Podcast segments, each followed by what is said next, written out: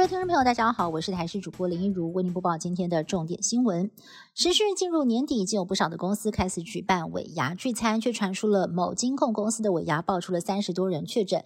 指挥中心回应，目前不会对公司或场所做群聚疫调，需要自行做好健康监测。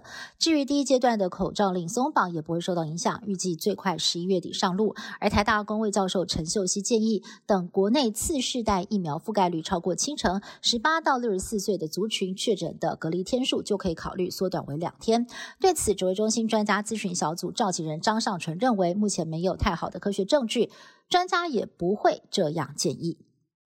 国道连环追撞事故，一辆大货车行进国道三号南投中心路段的时候，疑似是没有保持安全距离，先失控撞击小货车，再追撞引车，小货车的货物散落一地板，造成了两车道一度封闭。整个车祸过程也被行车记录器拍了下来，过程非常惊险。所幸翻覆的小货车驾驶只有受到轻伤。台北市长之战关键倒数。国民党候选人蒋万安频频遭到绿营攻击，戏骨经验替中国企业在美国借壳上市。蒋万安在上午爆料，民进党候选人陈时中过去在台北医学大学担任董事期间，曾赴对岸和宁波医疗中心交流，反问你的抗中保台 DNA 呢？陈时中十七号到南投浮选澄清自己。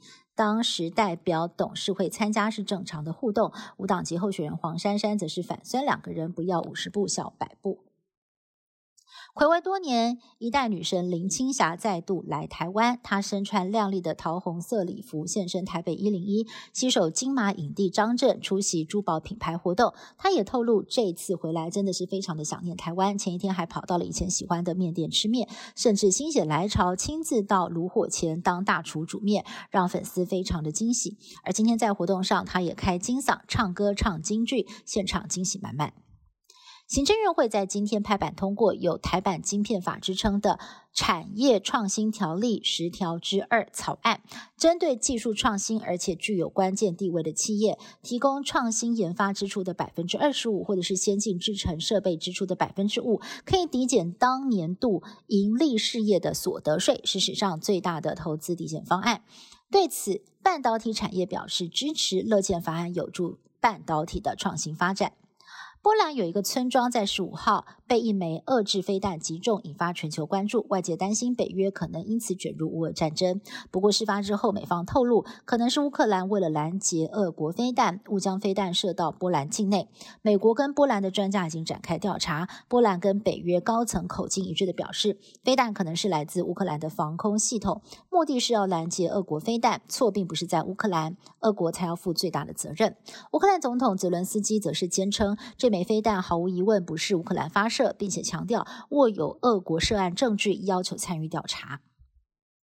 南韩大学入学考试十七号登场，受到疫情跟梨泰院推挤事件影响，今年没有见到大阵仗的亲友加油团。考场外一片静悄悄。这天，南韩股会市交易时间也特别延后一个小时。迎听测验期间，南韩全境更是禁止飞机起降，大阵仗就怕影响考生。另外，为了严防应考人潮跟车潮发生意外，首尔警方不敢大意，加派警力戒备。